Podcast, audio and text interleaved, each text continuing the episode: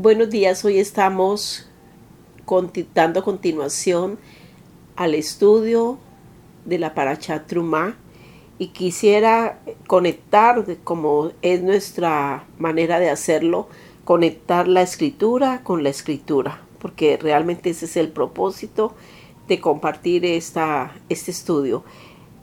El día de ayer compartíamos acerca del concepto de Eres. En hebreo, esta es la expresión para tierra.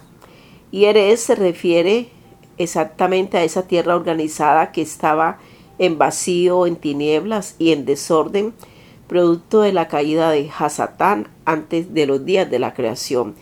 Como vamos a estar eh, haciendo referencia durante este estudio del día 5, es decir, hoy, es importante que recordemos, Eretz es la tierra organizada, resultado del producto de la caída de Hasatán antes de la creación. Y también es importante que entendamos que allí en Eretz estaba el árbol, y ya esta palabra se está haciendo muy familiar, el árbol del otro conocimiento, bien y mal. Hemos aprendido de una manera muy popular la expresión de que este era el árbol del conocimiento del bien y del mal. Y realmente estos dos términos, el bien y el mal, son excluyentes el uno del otro. O sea, o es el bien o es el mal. Pero no puede ser bien, el bien y el mal al mismo tiempo. Esto expresa eh, que tenemos que salir del engaño en el que hemos podido eh, sacar adelante nuestros estudios y, indudablemente si hay un error que no se ha corregido, pues el error va a continuar perpetuándose. Entonces, el concepto de Eres es la tierra organizada eh, que estaba en vacío, en tinieblas, producto de la caída de Hasatán. Y hay otro concepto que es Adamá, que se refiere a, esa, a ese enclave, a, ese, a esa reserva. Es algo que está reservado dentro de otro lugar, algo que está dentro de, pero está reservado, está aparte. Entonces, Adamá se refiere a ese enclave dentro de Eres, donde el, el Creador colocó a Adán. Y algo muy importante que nos va a aclarar mucho toda esta eh, semana, este estudio, es que ese enclave, ese lugar reservado llamado Adamá, fue traído de la eternidad e introducido en el territorio grande que era la tierra, la tierra organizada. Entonces, dentro de la tierra organizada llamada Eretz estaba Adamá, pero esta, esta reserva traída, fue traída de la eternidad. Génesis 2.8 dice, y Elohim Dios plantó un huerto en Edén. Y allí, mm, a cambio de, de continuarlo como lo hemos venido escuchando por tanto tiempo, dice al oriente, realmente mm, en el hebreo no dice al oriente. En el hebreo este verso dice así, y fundó Elohim un jardín en Edén desde la eternidad. Lo que dice desde la eternidad. Lo plantó en la Adamá, o sea, en ese enclave fue donde Elohim, Dios plantó el Gan Edén. En hebreo Gan Edén es el jardín del Edén. Teniendo claro estos conceptos, indudablemente va a ser mucho más fácil entender lo que en este día 5 vamos a estar estudiando, revisando, pero lo más valioso es aplicándolo a nuestra propia vida de una manera tan clara y tan precisa para nuestro propio provecho. Dice así, recordemos entonces la caída del hombre y sus consecuencias a partir de Génesis capítulo 2, dice que el árbol del otro conocimiento del bien y mal no estaba en la dama. Eso es lo que tenemos que tener muy claro. el árbol del otro conocimiento del bien y el mal estaba en Erez, en el lugar donde Satanás eh, eh, había caído eh, tiempo atrás y esa tierra estaba allí desordenada y esa, ese lugar era el lugar donde Hasatán se movía y allí estaba el árbol del otro conocimiento, el bien y mal. No el árbol del conocimiento, no el árbol de la vida. El árbol de la vida no surgió del suelo, ni siquiera del suelo de Adamá. Dios lo trajo desde la eternidad y allí germinó en este enclave llamado Adamá. Dios lo trajo desde la eternidad y estaba en el medio del jardín del Edén, en hebreo Gan Edén. Entonces, por defecto podemos tener muy claro que el árbol del otro conocimiento, el bien y el mal, no estaba en Adamá ni en el Gan Edén, estaba en Eretz. Esto nos da una idea mucho más precisa de lo que hemos leído por tanto tiempo y lo hemos, nos hemos familiarizado con, con alguna serie de preguntas e inquietudes que nos quedaban, pero pensábamos que, que no había respuesta.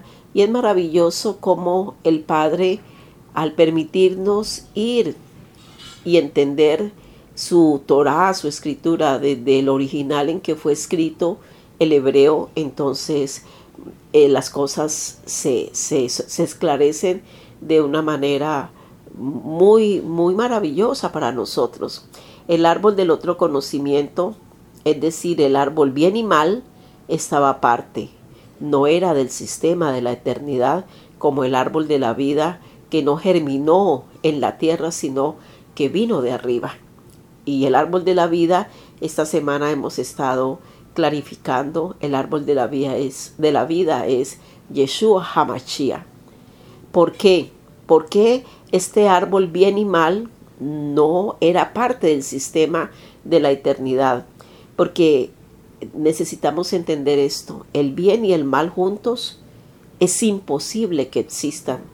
Algo no es bueno y malo al mismo tiempo, de una manera más clara. Entonces el árbol era solo el mal, porque el bien estaba en Adamá, en el árbol de la vida. Tampoco nos dice que el árbol de la ciencia, eh, la expresión sería el árbol de la ciencia de este conocimiento. Dice de otro conocimiento. Si, dije, si, si, si fuera el árbol de este conocimiento, entonces este árbol sería solamente el bien, porque el conocimiento es Dios. Cuando nosotros revisemos con la ayuda del Espíritu este concepto de que es el bien y el mal juntos, esto no es otra cosa que una mezcla engañosa. No, no podemos encontrar a través de la escritura ninguna porción que nos explique esto, que el bien y el mal cohabitan, existen juntos, que algo puede ser hasta cierto punto bueno y luego ser malo. Realmente tenemos que pedirle al Espíritu nos aclare esto en nuestro propio corazón y salir de este engaño. El mal y el bien no existen juntos. El árbol del otro conocimiento del bien y del mal era solo el árbol del mal porque el árbol del bien, el que vino de arriba, el que no era de Eres de la tierra, era el árbol de la vida. Y el árbol de la vida es Yehoshua Hamashia. Génesis 3.1 nos permite entender que la serpiente estaba desnudada completamente con respecto a los animales del campo. Estaba separada de los otros animales. La escritura eh, en el hebreo no dice astuta, ni tampoco dice que era más astuta que los otros animales que Elohim había hecho. Es así como lo hemos leído en español, en castellano. En hebreo dice, separada de, estaba desnudada, pero no dice la palabra astuta, ella estaba separada de todos los seres vivientes del campo. Los seres vivientes surgieron de, de donde Dios los formó, que fue en la Adamá. La serpiente estaba separada de ellos, estaba, estaba en otro lugar. Entonces, eh, todos estos animales, los seres vivientes del campo, los cuales Elohim hizo, los hizo surgir de la Adamá. Los animales del Gan estaban protegidos, estaban, podríamos pensar, en una reserva, en ese lugar eh, exclusivo, pero la serpiente no estaba allí, estaba separada de ellos en un territorio afuera de los límites del Gan Eden. Igual que el árbol del otro conocimiento también estaba afuera del Gan Eden. Los seres vivientes estaban en, el, en la Adamá y la serpiente estaba separada de ellos. Continuamos leyendo en Génesis y dijo a la mujer, la serpiente, con que Dios Elohim Adonai ha dicho, no comerás de ningún árbol del jardín. La serpiente, recuerden, no estaba hablando desde el jardín, ella estaba afuera en Erez. A la mujer que sí estaba en Adamá. Ahí es donde nosotros entendemos las palabras eh, engañosas. Jod 1.7 nos amplía aún más este contexto y, porque dice, y dijo a Chena Satanás, ¿de dónde vienes? Job 1.7. Respondiendo Satanás a Achen dijo, de rodear la tierra, eres, no Adamá, y de andar por ella. La serpiente estaba fuera de Adamá e inicia una conversación terrorífica, maléola, con la mujer que seguramente se había acercado, estaba en el límite, estaba en el filo, ese filo de salir del lugar santísimo donde está la presencia y ir a, irse a, a, Eretz, al mundo, al lugar, ese, ese filo es el filo donde opera la tentación y es otro concepto que hoy nos, nos queda muy claro. El problema es haber oído lo de afuera, entre comillas, haber prestado oído a lo de afuera, estando adentro, estando en la reserva, estando en el lugar bajo protección, ella decidió irse separando, irse separando, irse alejando y entonces prestó oído a lo de afuera. Recordemos una conexión eh, que nos amplía mucho ciertas condiciones espirituales, ciertos pecados, ciertas em, ataduras que en nuestra vida se van formando como resultado de una sola cosa, prestar oído a lo de afuera. Primera de Corintios 6, 17 nos dice, huid de la fornicación. Huid es como cambia de lugar. Recordemos también que José en Egipto huyó cambió de lugar. Él no escuchó la voz de la esposa de Potifar. Él no salió del límite del bien. Exactamente lo que hoy estamos leyendo en Génesis 2. Eh, la mujer, Icha, salió del límite. Porque no escuchó la voz, el sol, la voz del mal, la voz de tentación. Él solo corrió para estar dentro del límite del bien no del mal. Entonces, ¿qué sucede con esta mujer? En hebreo se llama, se conoce como Isha. Se quedó escuchándole. ¿A quién? Al que estaba afuera, al que estaba separado de todos los seres vivientes que estaban en el Gan Se quedó escuchándole. Qué enseñanza tan profunda que nos lleva a reflexionar ¿Qué estamos escuchando? Ella escuchó al mal en persona. Nosotros no debemos hacerlo, porque quedamos expuestos peligrosamente al mal, porque no es el bien y el mal al mismo tiempo. O estoy expuesto maravillosamente al bien, estoy dentro de la reserva del bien o decido estar bajo la influencia del mal. Nunca entrevistemos al mal pensando que, que no nos va a afectar, que en cualquier momento podemos cambiar de escenario fácilmente, estar en el mal y en otro momento estar en el bien. Eso es imposible. Un ejemplo muy práctico, muy práctico para nuestra vida como hombres y mujeres es nunca entrevistes al mal. Nunca, y esto en nuestra congregación eh, es motivo de, de mucha ayuda para hombres y mujeres, porque enfatizamos que el hombre o la mujer nunca, nunca y a toda costa evite eh, estar solo con un varón o con una dama. Siempre el hombre acompañado por su mujer, acérquese a otra dama. Y lo mismo la mujer acompañada por su esposo ni siquiera para compartir el Evangelio, ni siquiera para hablar de asuntos espirituales.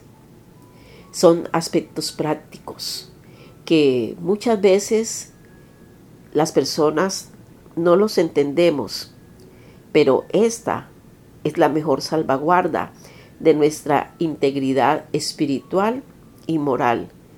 El que se aparta, el que se va a escuchar lo de afuera, a escuchar sin ningún tipo de reserva para pasar los límites, entonces eh, está, no está salvaguardando de la manera correcta la integridad espiritual ni moral. Y desafortunadamente por no entender esto y no conocer en contexto porciones como las de Santiago capítulo 1, versículo 13, dice, nunca nadie es tentado por Dios, porque Él no tienta a nadie, y el mal tampoco lo puede tentar a Él. Cuando salimos del límite, del límite eh, establecido, de esa reserva, de ese lugar santísimo donde estamos en esa comunión perfecta con Él, eh, entramos inmediatamente al territorio de la tentación, a escuchar lo de afuera. Por eso no se puede mezclar, no se puede mezclar eh, los dos territorios, Eres y Adamás, Adamar. ¿Cuántas veces nosotros, por engaño, el enemigo es engañoso y nos hace mm, ver igual todos los lugares y nos hace eh, creer que, que realmente nuestro conocimiento nos permite estar por encima de estas situaciones y de una manera temeraria comenzamos a actuar bajo engaño. El orgullo espiritual, demasiado conocimiento intelectual nos hace creer que nosotros sí podemos darle oído a lo de afuera, ir al terreno salirnos del límite, traspasar los límites, porque mm, la escritura es muy clara cuando dice, alguno que esté firme, mire que no caiga. El protagonismo, el igualarnos, la altanería, el orgullo, expresiones que a veces confundimos con un liderazgo mal entendido, mal asimilado, nos llevan de una manera muy sutil a salir del territorio, de la reserva, del lugar escogido y apartado para nuestra morada e ir al territorio donde hay confusión. Y continuamos leyendo Génesis 3, 2 al 3 y esto para mí y veo como el Padre es tan cuidadoso con nosotros en la congregación y sería bueno que en esta mañana las mujeres pensáramos qué nos deja esta enseñanza. Pero no que nos deja esta enseñanza para enseñársela a otras, sino a nosotras, a cada una, A mí me impresiona y me inspira eh, muchísimo la escritura en este punto como mujer. Génesis 3 del 2 al 3 dice así, y la mujer respondió a la serpiente. Ya había entablado una conversación eh, fuera de lugar. Del fruto de los árboles del huerto podemos comer, pero del fruto del árbol que está en medio del huerto, dijo Dios, no comeréis de él, ni le tocaréis para que no muráis. Y la verdad, Dios nunca le había prohibido a ella, a ellos comer del, del árbol del jardín. Pero la mujer estaba confundida. Ella no mintió, y la razón es que ella dio oído a lo de afuera. Allí se confundió, allí se dejó impresionar. El autor menciona el tocar, porque eh, ilustra que este fue el método que usaba a Satán para indicarle que no le pasaría nada. La serpiente le dijo, tócalo, y al incitarla a tocar el fruto, estaba engañándola para que saliera. Ven a tocar, ven a gustar de lo que hay aquí afuera. Realmente la imagen eh, de una mujer eh, aquí es muy ayudada. La verdadera imagen de nosotras como mujeres nos, nos bendice mucho si tomamos en cuenta esta profunda enseñanza. Me impresiona mucho cómo el enemigo nos incita a tocar, nos atrae a tocar el fruto. Ella está diciendo que no puede ni comer ni tocar. Ella nunca escuchó esto de Dios, nunca escuchó esto de Elohim. Esta respuesta no surgió de ella. El enemigo, ¿qué hizo? le mostró como prohibido lo que no estaba prohibido. El logro final fue inhibirla, persuadirla de la prohibición de comer del árbol de la vida, cuando no existía esta prohibición con relación al árbol de la vida. Dios nunca lo había dicho. ¿Sobre cuál árbol sí dijo Dios, Elohim, que si comían de él morirían? Del árbol del otro conocimiento, del bien y mal. De este árbol es del cual Hasatán hace que ella coma. La prohibición de comer del árbol del otro conocimiento. Esa, eso fue lo que él logró. Hasatán la trasladó del árbol de la vida y la advertencia respecto a no comer del árbol del otro conocimiento, él le expresó a cambio que no le pasaría nada si lo hiciera. El adversario es hábil en el engaño. Hasatán le veló el árbol de la vida en la conversación y así la confundió para que pensara que el árbol de la vida estaba prohibido y que a cambio el otro árbol le permitiría que sus ojos fueran abiertos para conocer el bien y el mal y poder hacer sus propias eh, conductas esto lo expresa muy claramente segunda de Corintios 2.13. Dice así, pero temo que como la serpiente con su astucia engañó a Eva, dicha en hebreo, vuestros sentidos sean de alguna manera extraviados de la sincera fidelidad a Achen, a Yehoshua. La trajo del árbol de la vida hacia el árbol del otro conocimiento. Entonces, eh, aquí hay algo que es una enseñanza muy profunda y que nos debe, nos debe llevar a pensar, sobre todo a nosotras como mujeres, porque muchas veces comienza un protagonismo entre las esposas con relación a sus, a sus esposos. La escritura no muestra esto en ninguna parte, que una esposa eh, tenga que comenzar a asumir cierto protagonismo al lado de su esposo. Eso es totalmente engañoso. Bien sea en su hogar, bien sea por medio de expresiones públicas.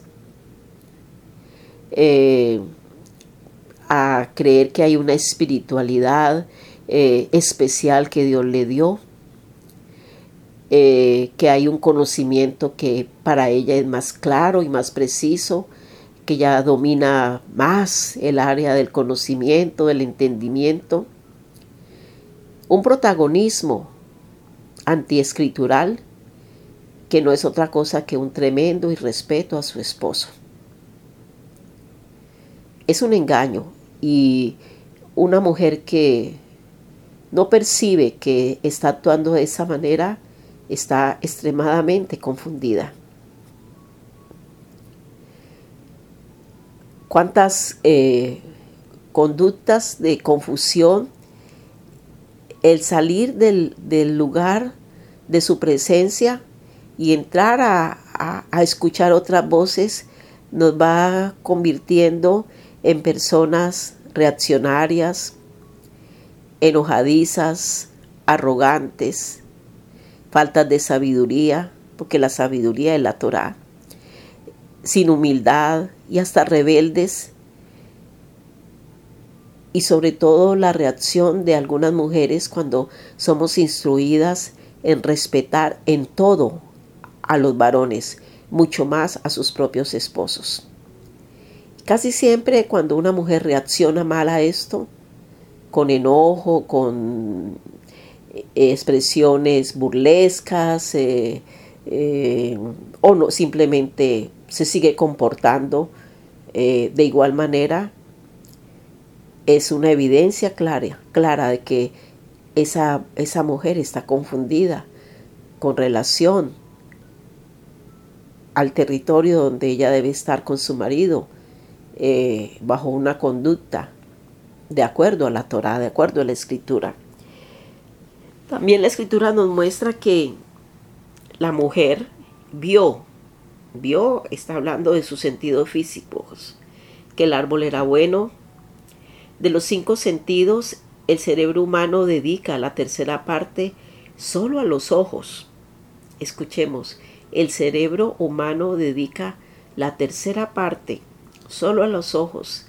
La verdad es que la mayoría de las decisiones las tomamos por los ojos. Hay un dicho muy popular que seguramente lo hemos escuchado o a veces está en nuestra, dentro de nuestro vocabulario y es todo entra por los ojos. Y dice y ella vio que era bueno el árbol del otro conocimiento, no el árbol de la vida, sino el del otro, se pasó al otro lado y lo dio a su marido y lo comió. Y supieron que estaban desnudos, es decir, estaban afuera. Mucho cuidado, sobre todo para nosotras las mujeres, cuando colocamos detrás de nosotros o a o a un lado y, el protagonismo lo queremos nosotras por encima de nuestros esposos. O cuando comenzamos a dirigir las acciones porque nuestros esposos no se involucran o porque por tantas razones, pero revisemos nuestra vida. Estamos dirigiendo y estamos interviniendo y estamos en un protagonismo así sea en asuntos espirituales, por encima de nuestros esposos, no es esto lo que estamos llamadas a hacer. A no ser que haya una rebeldía muy fuerte, una mujer reacciona, se arrepiente y toma su lugar. Continúa diciendo esta preciosa enseñanza de este día, aunque ellos estaban afuera de Adamá, no estaban desnudos, solo hasta que comieron del árbol del otro conocimiento, bien y mal, porque la desnudez de Satanás se le transmitió a ellos, quedaron como la serpiente. Hoy en día, Hasatán sigue transmitiendo su engaño, su desnudez a las mujeres. No ha cesado en su empeño. De allí en adelante, después de esta condición, cuando los transmitió a ellos esta condición, se arruinó completamente la condición del hombre. y en ese punto quedó como enemigo de Dios. Así lo expresa Romanos 5.10. Dice, porque si siendo enemigos, o sea, la condición es que hemos sido enemigos. Romanos 6.16 lo aclara y lo amplía aún más. ¿No sabéis que si os sometéis a alguien como esclavo para obedecerle? Una gran pregunta. ¿A quién obedezco? ¿En qué territorio me muevo? Seáis esclavos de aquel a quien obedecéis, sea del pecado para muerte o sea de la obediencia para justicia. Volvemos, no es el árbol del otro conocimiento del bien y del mal, no es que estoy en el pecado, pero al mismo tiempo estoy en obediencia. Es imposible, porque una de las dos condiciones excluye a la otra. Pero gracias a Dios que aunque eras, erais esclavos del pecado, habéis obedecido de corazón aquella forma de doctrina a la cual fuisteis entregados. Entendamos que estando dentro del, del Gan Edén estaban con Elohim y no se avergonzaban. Entendámoslo, hoy nosotros estamos dentro de ese lugar santísimo. En nosotros habita la gloriosa presencia de nuestro Elohim. Cuando ellos salieron del enclave de Adamá, el jardín fue levantado, el Ganeden fue levantado y quedó reservado para el futuro. Solo quedó Eretz, que es donde estaban, porque el Ganeden fue resguardado, fue reservado. Recordemos entonces esos dos querubines con sus espadas y sus flamas de un juego, porque dice, si entraban en esa condición, quedarían muertos. Entonces el Ganedén fue levantado, mientras que la Erez, la tierra, corrompió su camino y lo sigue corrompiendo hasta hoy más y más, tergiversando los roles, llevándonos a, a, salir del lugar de reserva con nuestro Elohim irnos a meter a territorios, ejemplos, costumbres, aspectos culturales que no, no provienen, no provienen de Dios. Adán adquirió una condición distinta a la que recibió cuando fue creado. Adán adquirió una condición distinta a la que recibió cuando fue creado. Cambió su naturaleza, no quedó nada bueno en la tierra. ¿Qué, ¿Qué pasa? Entonces la tierra pasa a quedar maldita. El hombre quedó destituido de la gloria de Dios. Podemos ver en contexto Romanos 3:23. Se hizo enemigo de Dios, Romanos 5:10. Y el futuro del hombre quedó en la voluntad de Dios. Pero Elohim ya había planeado desde el comienzo, desde el comienzo su provisión para redimirlo, el rechit, el machía. Esto, esto, yo sé que a cada uno de nosotros nos da enseñanzas muy profundas, nos da muchas expresiones sobre las cuales nosotros necesitamos reconocer nuestro pecado y arrepentirnos. Y ser de un solo territorio, ser de un solo lugar. Saber que vivimos dentro de la reserva o que si decidimos vivir afuera, entonces es imposible que al mismo tiempo estemos adentro. Pidámosle al Padre que guarde nuestros corazones de, entre comillas, iniciar diálogos fuera del territorio de la comunión con Él. Estamos llamados a permanecer en el territorio de comunión con Él. Es la única manera por la sangre del Cordero pasar por esa cortina donde hay esos dos querubines protegiendo y poder entrar y estar en la presencia de Él. Padre, así te lo pedimos en este día. Guarda nuestros corazones, muéstranos qué, hemos guardado, qué hemos eh, preservado en nuestros, corazones que se ha vuelto contaminante, que fue traído de afuera y que no permite que prevalezca lo que en su lugar nosotros eh, podemos disfrutar. Bendiciones hermanos y shalom.